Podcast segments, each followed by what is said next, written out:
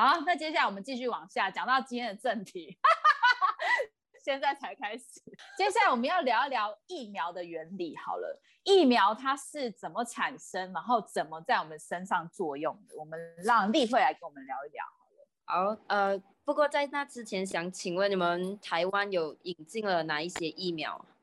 我们台湾现在只有 AZ 跟那个莫德纳，然后之后会有辉瑞，但是还没有到。目前只有这两款，呃，马来西亚就有辉瑞，然后有 A A Z A Z，你们叫 A Z 吗？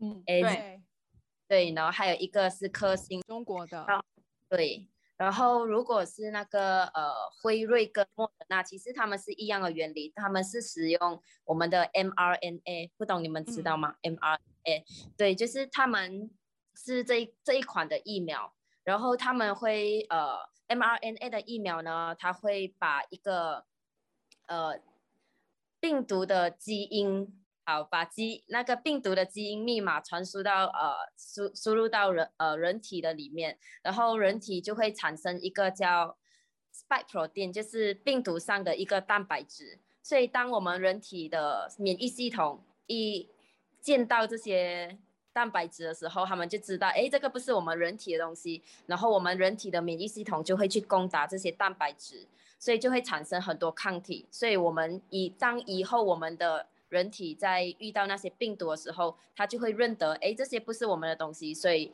这个就是疫苗的作用，那个 mRNA。然后 AZ 的话呢，其实它是载体，用载体病毒的疫苗来的，载体就是它也是一个无害的。病毒的另一种模式是模式吗？然后它就是也对进到人体里面，然后也是一样做出那个病毒上的蛋白质，所以也一样的。如果人体然后呃遇到这些蛋白质，然后就会认得这不是人体的东西，就开始攻打，然后变成一些呃就制造出那些抗体。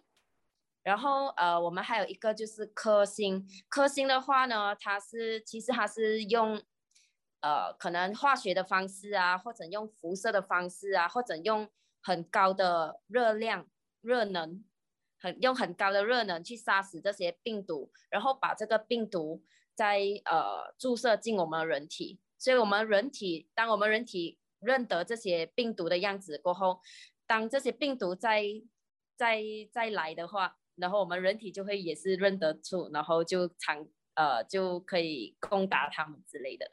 就马来西亚是这三款。嗯，对不起，那我想问一下，这个这些医疗疫苗啊，这些方法有分哪一种比较好吗？还是其实没有？呃，疫苗其实他们有很多不同的有效率，就是可能我们的那个辉瑞啊是九十五八仙，然后呃 AZ 的话呢，其实它是在不同的国家有不同的有效率，有好像有五十多、六十多，有九十多。但是呃，在马来西亚，呃，给我来说呢，我是不会跟人民就是讲哪一个疫苗比较好，哪一个疫苗比较不好这样子，因为这样子可能会造成他们恐慌，还是造成他们很抗拒去打这些疫苗。所以通常如果人家问我哪一个比较好的话，我是会说每一个其实都是有效的。对，因为现在我们最重要的就是要让呃群体免疫，达到群体免疫这件事，我们才可以阻断这个病毒链。所以我就是不会跟大家讲哪一个比较好，哪一个比较不好，因为每一个他们其实有不同的有有效率，但是他们有效率是他们在他们的临床实验呃得到的数据，而不是真正的在我们的全世界。注射那些人群中得到的数据，所以我们也不可以拿那些临床实验呢来跟真正世界的数据来比较，所以我是不会跟他们说哪一个比较好，比较不好这样子。对，嗯嗯，哎，贤平姐，那我想问一下，台湾的疫苗是用哪一种方法做的？就是也是刚刚上述那几种吗？啊，它不是这种的，对。那台湾是哪一种？我们以前。对，因为刚刚立慧也有说嘛，就是很重要一个是那个蛋白，对不对？因为就是那个病毒的外面的壳子它是蛋白质，然后所以 mRNA 的疫苗其实是告诉我们身体，它把这个密码给了你的身体，像一个设计图一样给到你的身体，叫你的身体自己做那个蛋白出来，然后我们身体就会开始有免疫反应。嗯、然后那个腺病毒载体也是，它好像是一个有包盒子的设计图，然后还是把那个设计图放到你的身体里面了，然后叫你的身体做那个蛋白。那可是我们知道台湾的那个高端疫苗，它是直接把那个最外面的那个蛋白的片段做出来。然后把那个蛋白打到你的身体里面，所以就是这样，这样可以这样可以理解吧？就是前面两款疫苗，两种原理的疫苗，我是把设计图放进去，叫你的身体自己做。那所以你就可以想见，如果我这个病毒有变异，我修改设计图可能比较快嘛？啊，赶快把这个 RNA 设计好，然后就又送进你的身体，我身体在做而已，所以就可能会比较快可以变。应对那个变异的病毒，可是如果你要做这个，呃，可是它有困问题，可能就是它的副作用可能很大哦，因为那个那些核酸那些东西本来就是一个很强会引起免疫反应的东西，所以它可能的确安全性上面就是你就卡车撞过这种感觉嘛。对，那可是如果你是打那个我们纯化好的那个蛋白次单位的话，那可能就安全性会好一些。对，那。但是你要把这个蛋白质纯化，我们以前小时候在实验室做，真的是很辛苦，就是怎怎么都弄不好哦。要弄到很纯，真的不是很容易的一件事。所以我相信它有它的好处，一定在安全性上面那个应该是可以预期很不错。可是它可能在这个技术上面真的不容易那么快就好。然后为什么中国那个会感觉它的效能？对对对，好像感觉没那么棒这样子。因为其实我们很多很多疫苗都是。把它把病毒杀死，然后就打进你身体里面了，就是去活化的那种概念嘛。可是因为就是现在是发现是这样，因为我们的那个冠状病毒的那个棘蛋白啊，它会开关，它像你的那个我们有那种旅游的那种梳子有没有？就是那种小小的梳子，它其实是可以开关的，收起来的时候很小，打开的时候比较长，这样它会开关。可是其实真的有有效的可以中和。这个棘蛋白的病毒啊，是只是比如说它关起来的时候，而不是打开的时候。那可是你把那个病毒用什么热啊、什么福马林啊、化学的那个东西把它杀死以后，它就可能维持成开的了。那这整颗病毒打进去你身体产生出来的抗体就没那么有效，因为我们可能真的是要面对它，它关起来的时候的样子。所以，那当然，我们如果说我们要做这个，只把这个棘蛋白纯化的话，我就先把它关起来就好了，不要让它打开啦，对不对？所以他们就经过设计，所以这就是生物技术上面他们在做一些演进。以前我们可能不知道，那现在知道了，那我们就现在就把那一段弄好，然后把它锁起来，不要让它又开又关这样子。那它这样子打进去到你的身体里面，产生出来的综合蛋白可能浓度就会比较高，然后也比较有效这样子。对不对？哦，那我们我们是这种策略的，台湾的是这种策略的。嗯，哎，贤平姐跟我们聊到一个东西叫上帝的疫苗，什么叫上帝的疫苗？哦，呃，其实疫苗这个概念就是以前人不知道啊，以前人不晓得怎么办嘛，对不对？然后后来就是天花这个大流行的时候，是因为呃。英国人他们有一个病毒学家、免疫学家哦，他们发现他们家挤牛奶的女工都不比较不会生这个病，其他大流行的时候人家都死掉了。后来他们才发现有牛痘，因为牛身上有这个病毒，那就是才知道有这个免疫的概念。对，所以要不是有这个这件事情，其实我们也不知道怎么预防，就是没没有办法去对付这个流行病啊。所以可是。啊，目前天花算是完全没有了，那这是一个很厉害的、很厉害的疫苗，对不对？就是从牛痘这边发展出来的，所以真的很像是上帝给了我们一个解方，让我们看这在这个当中可以找到一个一个对付这个病毒的结果。那其实今天疫苗聊了蛮多，嗯，我觉得也没有什么一些选择疫苗的建议，还是说其实疫苗不太需要选择。例会，你觉得嘞？呃，我觉得现在以当前的情况来讲，是疫情不断的爆发，就是有，就是不建议，就是还要去挑选啊，还是怎样去呃嫌弃那些疫苗？就是就是有些人会说。打 A G 啊，他们可能进不到欧洲的国家，然后呃打科兴啊，然后又怎样怎样，然后就之类的，就是有可能他们在我这里多数马来西亚人，他们都是抗拒疫苗，呃，抗拒疫苗的主要原因就是政治，不然就是副作用。对，所以我觉得当前情况，因为现在最紧急的情况就是要解决我们的疫情嘛，所以如呃你打了哪一个疫苗，可以不可以去哪一个国家，这也是可能是未来的事了。因为现在马来西亚连出去外食都不能了，所以我们呃就是我不建议呃的那些人就是想的这么远还要出国之类，出国就是 对，所以我们重要打了疫苗可以。去外食就已经是很幸福的事了，嗯、对，嗯，那是不是有一些疫苗，嗯、有一些群体，呃，是适合？因为像台湾，嗯嗯，孕妇好像就一定是打莫德纳。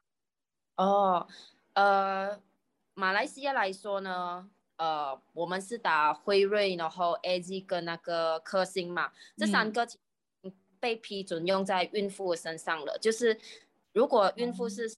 四周到三十三周都可以打，嗯，对，嗯嗯哦，所以其实是孕妇自己的孕期孕孕期是稳定的时候，其实目前疫苗是可以都可以打，在十四到三十三周内都可以打。对，马来西亚的话啦，那我这边想要自己问一下，就是不知道马来西亚会不会这样，但是台湾的老人对 AZ 很害怕，对，马来西亚会吗？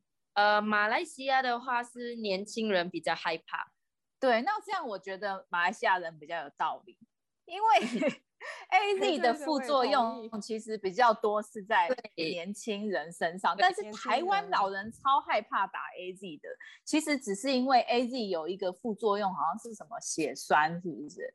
那也是呃，在一百万的注射的人人数里面，才有大概四位会得到，而且呃，台湾的 YouTuber 一个叫。啊，唱那个的，他就有说到，呃，为什么台湾会突然间很多打 AZ 的老人都呃突然死亡了？他就说，呃，其实是无论那些老人有没有打 AZ 都好，他们都可能其实已经有患一些慢性疾病啊、心脏疾病啊，然后这些就是在平时来说，就算他们没有打 A G，其实他们也会因为这些疾病而死亡，或者他们自然的死亡之类。嗯、所以当他们又刚好注射了疫苗，所以大家都会，因为大家现在对疫苗都还很陌生嘛，也很害怕。嗯、所以当这两件事情同时发生的时候，嗯、他们就会把这些罪怪罪给疫苗。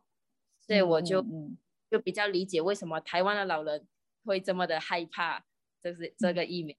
嗯嗯嗯。嗯但其实 AZ 对老人的效果是最有效的，而且其实我老公的妈妈打完 AZ 之后，她也是其实没什么副作用。然后要打之前，她一直在想，要是她死了怎么办？觉得其实这是一个还蛮戏剧性的啦。但是我觉得其实大家都在面临生存这个问题，但是相较之下，你不打跟比起打，打了之后你降低很高的你重症率。对不对？对，我觉得这才是大家最后选择打的那个原因。那大家如果害怕副作用的话，就像立慧讲的，其实一百万人之后，现在比例大概是四个，那其实比被雷劈到的几率还要低。嗯，对对对对对，不知道大家有没有被雷劈过？我是没有啦。对，那想要 接下来想要问问看看，就是打完疫苗之后多久才会有抵抗力呢？那我打完疫苗之后，我该怎么过我的生活呢？嗯，例会好了。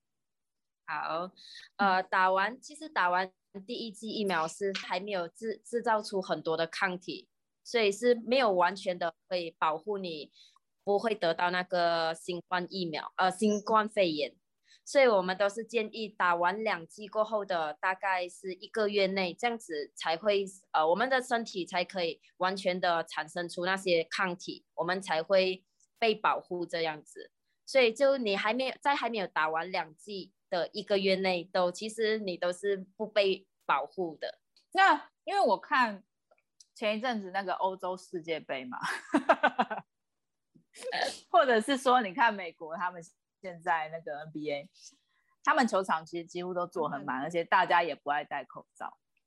对啊，先平姐觉得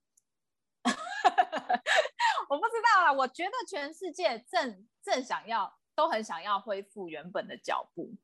对，但是就是这样看了之后，还是心里会怕怕的。仙平姐觉得呢？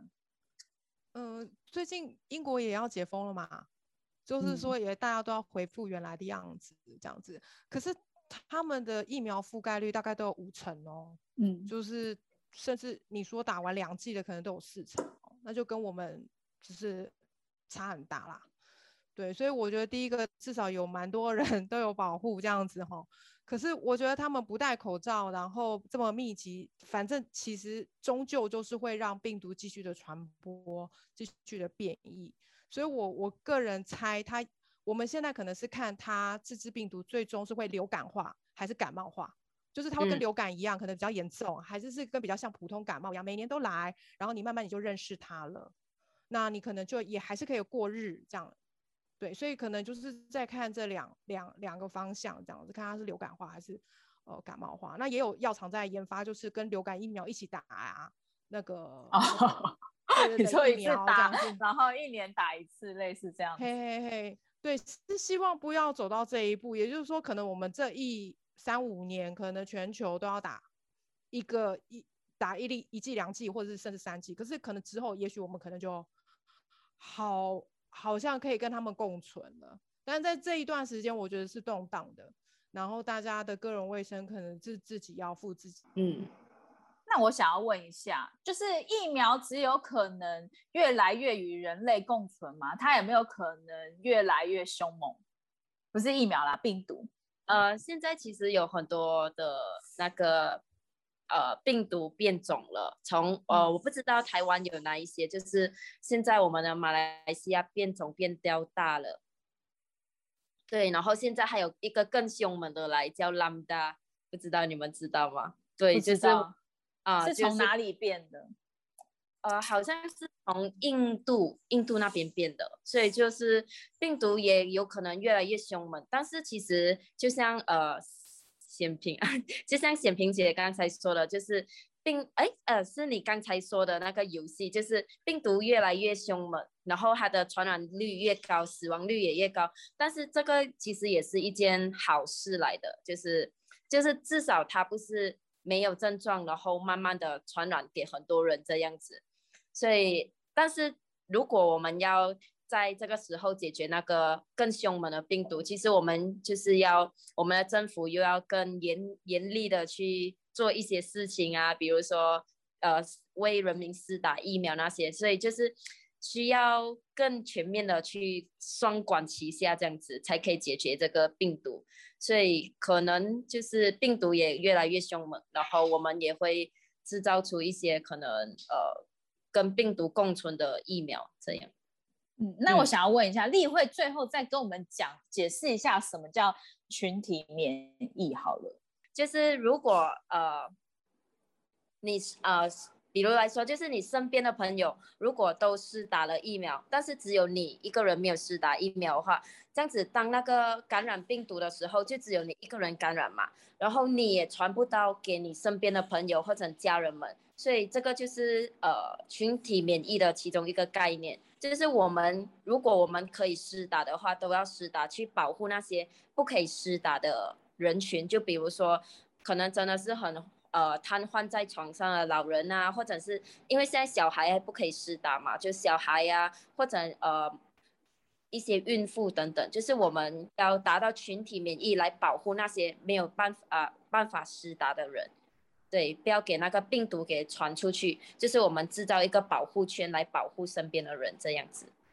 嗯，就是虽然有人还是会得，但是因为没有人接力，所以病毒传不出去。对对，然后而且，但是要怎样多少人有免疫力才叫群体免疫？其实不需要每个人都有啊、呃，因为那个。疫苗的有效率有些是九十八先，有些八十八先，有些五十八先嘛，就是不一定每个人打了疫苗就一定是九十多八先的保护率，有些人可能只有三十八先、五十八先，但是这些其实都已经足够不啊、呃、让那个病毒不会传出去了。对，就算可以会传出去，也是很小很小的几率。对，那最后的最后，我想想看，其实大家已经都差不多聊过了，就觉得这个病毒会流感化或是感冒化嘛，对不对？嗯，那最后大呃，请立慧和贤明姐都为我们分享一下，觉得接接下来我们要怎么样做，怎么样保持我们的生活来保护自己？因为我觉得其实大家现在已经做的很好啦，就是、嗯、就是戴口罩啊，勤洗手啊，保持社交距离啊啊，然后该喷酒精就喷酒精，然后回家的时候有些东西需要，呃，就是把外面的衣物就先脱掉，然后先洗洗洗干净手，然后再去碰你的口鼻，然后或碰你家里的东西。我觉得其实继续维持是很好的，只是我在想，我们可能。不会做到现在每每个人出门就还要戴个面罩，哈，对不对？因为现在大家应该是蛮就是蛮蛮彻底的，就是连面罩都会带出门这样子。嗯，然后可能未来我们可能不会这么这么严重，然后这么嗯这么正式。但是我觉得呃，从自从这件事情以后，我觉得大家应该对于这个病毒怎么传播啊，突然之间这两个月大家的那个医学常识啊都暴增。对，然后对于医学的，就是相关的东西，我觉得都已经开始开始就是重视起来。就是如果能够维持到某一个程度，不敢说大家到最后就不会松懈，但是我觉得维持到某一个程度已经很好了。嗯，那你觉得台湾还会有归零的一天吗？我觉得很困难吧。嗯嗯嗯嗯嗯嗯嗯，为什么？对啊，因为它就一定会在我们生活当中了。我们现在是要跟它共存的。那嗯，你说归零，只是也许我现在都有感染，我只是没有去查而已啊。那我只是因为我身体可能没有什么异状，对，所以我其实觉得归零是不太可能啊。但是我们能够跟他好好的共存就好了。所以我们要保持一个好的距离，我不犯你，你不犯我，这样就可以了。这样，而且就算台湾保持归零，这毕竟是一个地球村。是啊，这是为什么这一次疫情这么严重，就是因为全球的那个交通太过于频繁，所以你就看那个飞机飞越多的那几个地方，嗯、就是疫情最严重的那几个地方，欧洲、嗯、中国跟美美美国这样子，就是这几个大地方就是最严重的。嗯，立慧呢？例会觉得马来西亚什么时候会恢复可以去？我们可以去观光。台湾。我其实超想去马来西亚的耶，是吗？我在疫情前就就很想去，大概一九年的时候就觉得，哎、欸，那我之后要去一下马来西亚，就列入计划了。啊、结果现在觉得，哇，遥遥无期。对，对，马来西亚呢，我觉得也是遥遥无期啊，因为马来西亚现在算是处于呃马来西亚最严重的疫情期间吧。所以，如果要归零，我觉得也是很难。就像显平姐刚才说的，我觉得是，我们可能要找到，呃，和病毒共存的方法。就是现在大家都懂嘛，要戴口罩啊，要勤洗手啊，要消毒啊。然后最重要就是要，呃，注射疫苗，要要接受疫苗这样子。所以可能我也不知道几时会归零。就是马来西亚是。处于蛮绝望的一个 一个时期，这样子啦，就是希望有一天真的是可以大家都与病毒共存，就是你不犯我，我不犯你，这样子大家好好的嗯活下去。对，好的，今天谢谢两位来跟我们聊这个关于新冠病毒还有新冠病毒的疫苗的这个话题。那结论就是。希望大家能打疫苗的就尽快去去打，因为这个疫苗呢可以减低你的重症率，然后也可以帮助我们达到群体免疫。就是对于疫苗的恐惧，希望大家可以减少一点，不要太害怕。那也在这边鼓励，不管是马来西亚或是台湾的听众，希望大家好好保护自己，身体健康，然后心理压力要释放一点。对对对。呃，在疫情下，我们还是要与病毒共存，要有健康的身心灵，才会有好的抵抗力。好，那也谢谢两位今天跟我们愉快的聊天，给我很多专业的知识。好，谢谢你们，谢谢丽慧，谢谢贤平姐，好，好，谢谢大家，拜拜。